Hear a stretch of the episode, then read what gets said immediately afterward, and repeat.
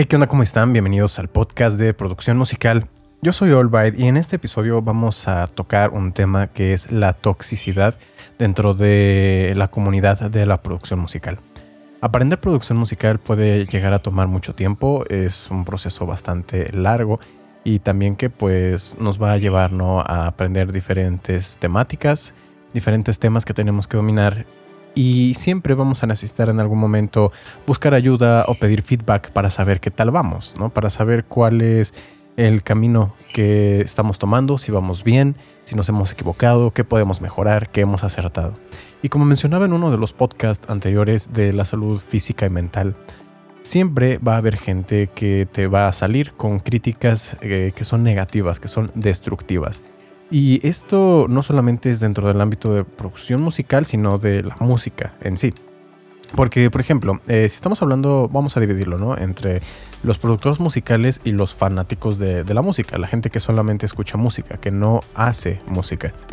Dentro de la producción musical, entonces, tenemos, eh, por ejemplo, comunidades donde tú vas, yo de hecho yo tengo mi grupo, ¿no? En Facebook de producción musical eh, en español. Y nunca falta alguno que pones, por ejemplo, hay quien pone alguna duda de, oye, eh, tengo este problema, ¿cómo lo soluciono? Y no falta alguien que simplemente va y solamente te responde, búscalo en Google. Y no es esa la idea, ¿no? De unirse a una comunidad de estas, eh, sino que, pues bueno, de repente es mejor tener una eh, respuesta de alguien involucrado con una comunidad en lugar de tener una respuesta tan aleatoria como esa o que tú busques en Google y que no sepas si la fuente es a lo mejor confiable o quien está respondiendo tiene algo de experiencia. Se supone que pues cuando estás en una comunidad es para que todos se ayuden. Pero siempre hay este tipo de personas negativas, tóxicas, que lo único que hacen es de alguna manera tratar de, no sé, sacar su frustración, porque a lo mejor ellos mismos eh, no, tienen eh, el mismo nivel que quisieran y sienten que si ellos no pueden, entonces nadie más debería de poder. Es el clásico ejemplo de que si no puedes estar a, la altura que tú quieres, lo que vas a hacer es tratar de bajarlos a, tu nivel, ¿no? En lugar de, al revés, de tratar de llegar a, su nivel. Y esto no solamente pasa en la producción musical, yo creo que pasa en muchas áreas de, nuestra vida y de la sociedad. Eh, pues digo, ya si nos tenemos que poner un poquito todavía más serios, ¿no? Podríamos hablar un poquito de, las clases políticas, donde de repente dices, ok, es que eh, está mal la pobreza, pero en lugar de tratar de sacar a, los pobres de la pobreza y que tengan una mejor calidad de vida y que tengan mejor eh, sistema económico, que tengan mejores recursos, en lugar de eso hay que quitarle a los ricos y que todos estén igual de jodidos. eso no es a veces lo que, lo que llega a pasar. Es gente que está frustrada, que no ha logrado tener éxito dentro del ambiente de la producción musical y que sienten que eh, como a ellos les está costando y como ellos están sufriendo, pues que los demás sufran igual que ellos para que de alguna manera dentro de sus mentes eso sea equitativo y sea justo, cuando en realidad no es así. También hay otro tipo de personas que más bien eh, no es que estén frustradas, sino que son envidiosas o que simplemente no, quieren compartir algunas de sus experiencias.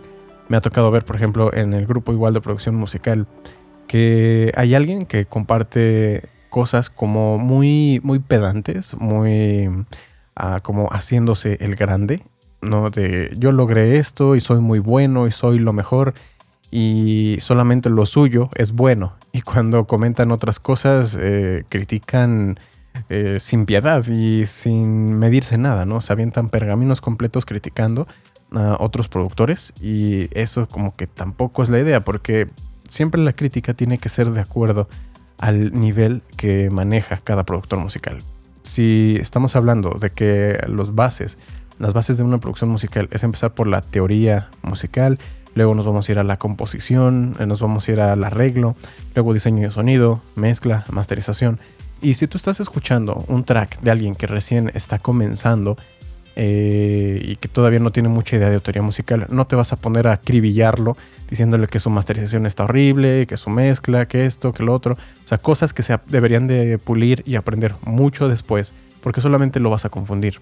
Va a pensar que, ok, que a lo mejor para lograr que lo que está haciendo eh, tenga más calidad, tiene que aprender mezcla y masterización cuando en realidad tendría que empezar desde la base. Entonces no te puedes em, eh, poner a criticar eso cuando eh, puedes mejor aportar y darle valor y decirle, sabes que es que esto no se arregla con mezcla o masterización, tienes que empezar por las bases, tienes que aprender primero teoría musical para que, no sé, tus acordes tengan más coherencia, para que haya armonía, para que no comiences a desafinar.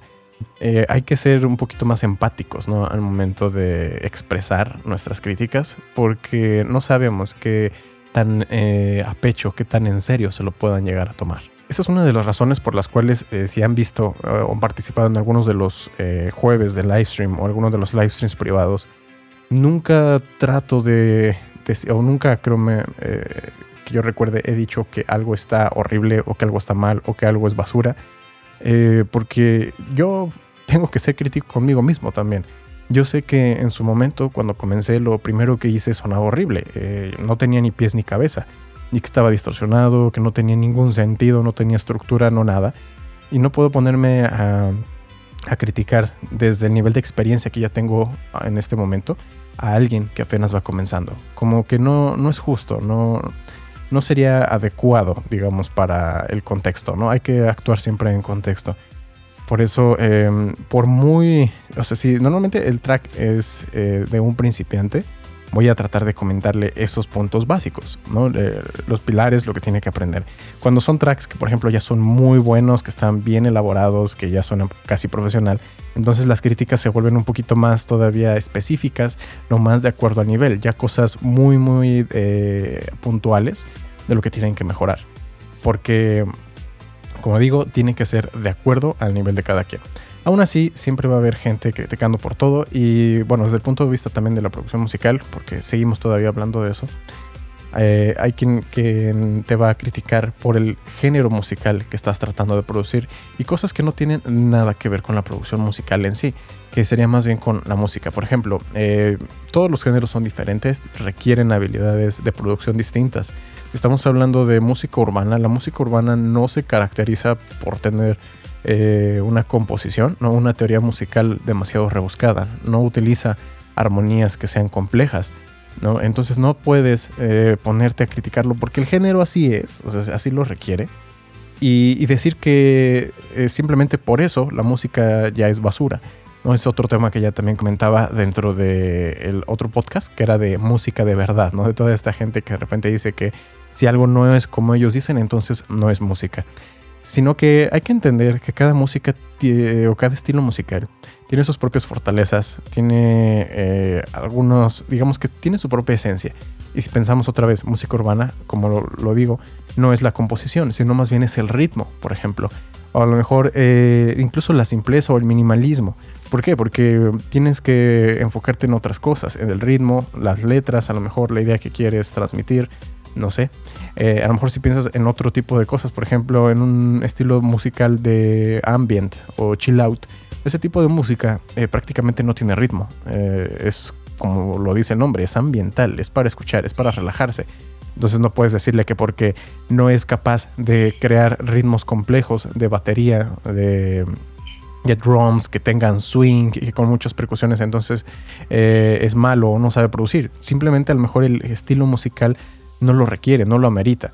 ¿no? Eh, y hay que entender eso. Eh, no, podemos comparar, por ejemplo, alguien que va a hacer un dubstep con un diseño de sonido muy rebuscado, muy sobreprocesado, contra alguien que a lo mejor hace minimal eh, techno. ¿no? El minimal techno son sonidos simples, sonidos básicos, que se enfocan más en el ritmo de cómo esos sonidos básicos interactúan entre sí y se van transformando con pequeñas variaciones en el delay, en la reverberación. En cambio, eh, un track como un dubstep o un drum and bass se va a enfocar más en sonidos eh, muy potentes, muy rebuscados, con mucha modulación, ¿no? bastante fuerte el procesamiento. Y siempre va a haber gente que te, quiera criticar, ¿no? Si haces un dubstep, te va a decir, ah, es que no tienes delicadeza en composición. Si haces música clásica, ah, es que es muy aburrido, no sabes de diseño de sonido. Ah, si haces un diseño de sonido, ah, es que esto no tiene ninguna estructura. Eh, hay que tener en cuenta que siempre va a haber este tipo de personas que te van a criticar por absolutamente todo. Eh, independientemente del género musical que hagas, independientemente de la calidad musical eh, que tengas. Porque incluso dentro de los, em, digamos, los niveles profesionales, tú ya puedes tener un nivel técnico impecable. Tú ya puedes hacer que todas tus mezclas suenen muy claras. Puedes hacer que con ecualización, compresión, todo tenga pegada, los transitorios, etc. Y podrías hacer tú un trabajo técnico eh, impecable. Una buena composición, diseño de sonido, lo que tú quieras. Y aún así, siempre vamos a caer en terreno de gustos y va a haber alguien que te diga que simplemente no le gusta lo que hiciste. Sin importar todos los méritos técnicos que pueda tener, sin importar cuántas horas le hayas invertido, va a haber alguien a quien no le va a gustar. Y dentro de todas esas personas que no les va a gustar, va a haber quien te diga eh, que no le gusta porque simplemente es una cuestión personal. Y ahí va a haber quien le diga que no te gusta y te va a atacar por eso. ¿no? Eh, siempre hay estos extremos es algo que tenemos que entenderlo y está bien. Aquí eh, nosotros no podemos controlar y es imposible, tenemos que entenderlo siempre desde el inicio, que es imposible, y lo repito, es imposible agradar a todo mundo. Por eso, eh, este ambiente tóxico no, eh, no debemos de dejar que, que, nos afecte de ninguna manera, porque es algo que tenemos que aprender a lidiar, que siempre va a estar ahí y que es solamente cuando haya críticas constructivas, en ese caso sí, tomarlas porque las críticas constructivas nos ayudan a crecer, pero aprender a discernir cuando son críticas eh, simplemente destructivas, negativas, que lo único que buscan es eh, lastimar, ¿no? Y a veces eh, eso es lo que hace la gente, ¿no? Ah, no tiene empatía, trata solamente de sacar su frustración, su tristeza, molestando a otros para de alguna manera sentirse mejor con ellos mismos y lo cual entendámoslo, es un poco triste para estas personas que no tienen otra cosa más que criticar. Eso fue hablando desde el punto de vista de la producción musical. Ahora hablando desde el punto de vista de la industria musical, o sea, ya de las canciones, de la música en sí, siempre va a haber también eh, artistas que entre ellos eh, llegan a tener algún tipo de conflicto. Eh, y eso también es perfectamente normal. Se da, por ejemplo, en los lugares de trabajo, ¿no? Si ustedes tienen un empleo, van a una oficina eh, no se pueden, o a lo mejor va a ser complicado que tú puedas decir, es que yo me llevo perfectamente bien con todos los empleados o con todos los que trabajan en la planta o en la oficina. Es muy raro, porque pues simplemente cada, cada persona es distinta, no, no podemos tener todas las mismas gustos, la misma afinidad y es parte de la diversidad humana. Entonces en la música es lo mismo. Si tú vas a estar produciendo siempre un estilo musical, eh, por ejemplo, puedo ponerles algo muy en concreto. Cuando Tiesto, eh, él hizo su carrera, él se hizo famoso por hacer música trans. Y había gente que a lo mejor no le gustaba el trans y decía, ¿sabes qué? Es que Tiesto no está sobrevalorado. O es que yo no pagaría un boleto para ir a ver a Tiesto, ¿no? A tocar trans. Es que el trans todo suena igual, eh, esto y aquello, ¿no? Criticando tanto a la música como al artista que representaba a esa música. Y cuando Tiesto empezó a hacer el cambio, hizo este... Uh, o sea, él ya no se sentía motivado por la música que él hacía, es lo que él comenta.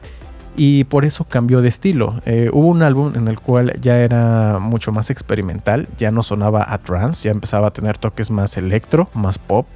Eh, hubo mucha gente que le llamó la atención como algo diferente y digamos que atrajo a nuevo público y al mismo tiempo perdió público. ¿Por qué? Porque la gente que era muy fanática de la música de trance y del estilo que Tiesto venía manejando, ¿qué fue lo primero que dijo? Es que Tiesto nos ha traicionado. Eh, y no sé, es un poco raro, curioso que la gente a veces se comporte de esa manera tan, tan fanática. Porque a final de cuentas es un artista y el artista tiene que compartir lo, que siente, tiene que de alguna manera sentirse a gusto con lo que hace. Entonces no entiendo cómo la gente puede decir que los traicionó si... O sea, ¿cómo es posible, no? Que, el artista se traicione a sí mismo, a menos que solamente lo hiciera por dinero, ¿no? Ah, no tanto por gusto. Entonces, bueno, ahí tal vez podrías hablar de, que está traicionando sus propios gustos, eh, su propio estilo. Pero él, lo dijo y, hasta, la, eh, hasta la fecha de hoy lo sigue haciendo. Eh, sigue probando estilos musicales distintos, de house, de electro, big room, minimal, eh, maximal, como lo llamó él. Y entonces perdió toda esta gente que de alguna manera tuvo, antes lo, seguía y lo apoyaba y, y fue a sus conciertos.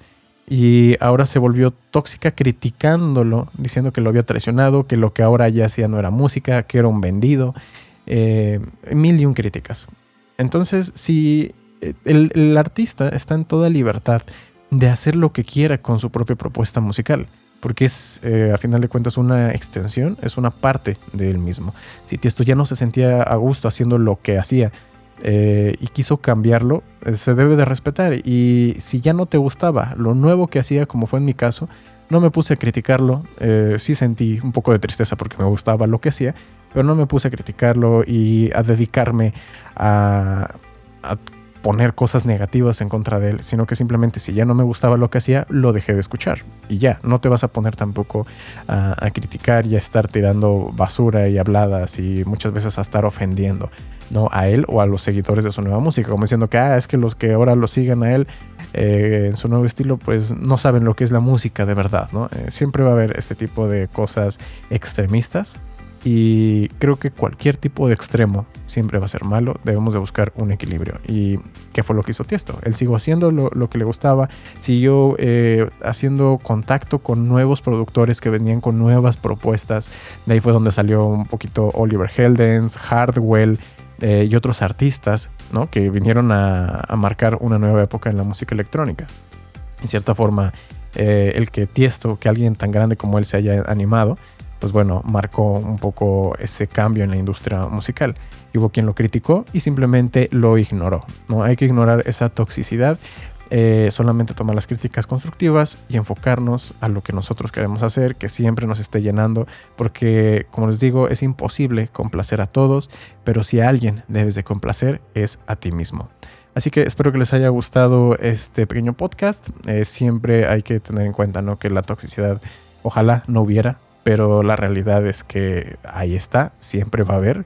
Eh, solo hay que acostumbrarnos, hay que aceptarlo. Es una de las partes feas de, la sociedad, de la vida, pero no debemos dejar que nos afecte. Cualquier eh, otra sugerencia para un futuro podcast que quieran, lo pueden dejar aquí en los comentarios. No olviden salvar el podcast también en sus listas de reproducción para estar escuchando el resto de los episodios y nos estaremos viendo en la próxima.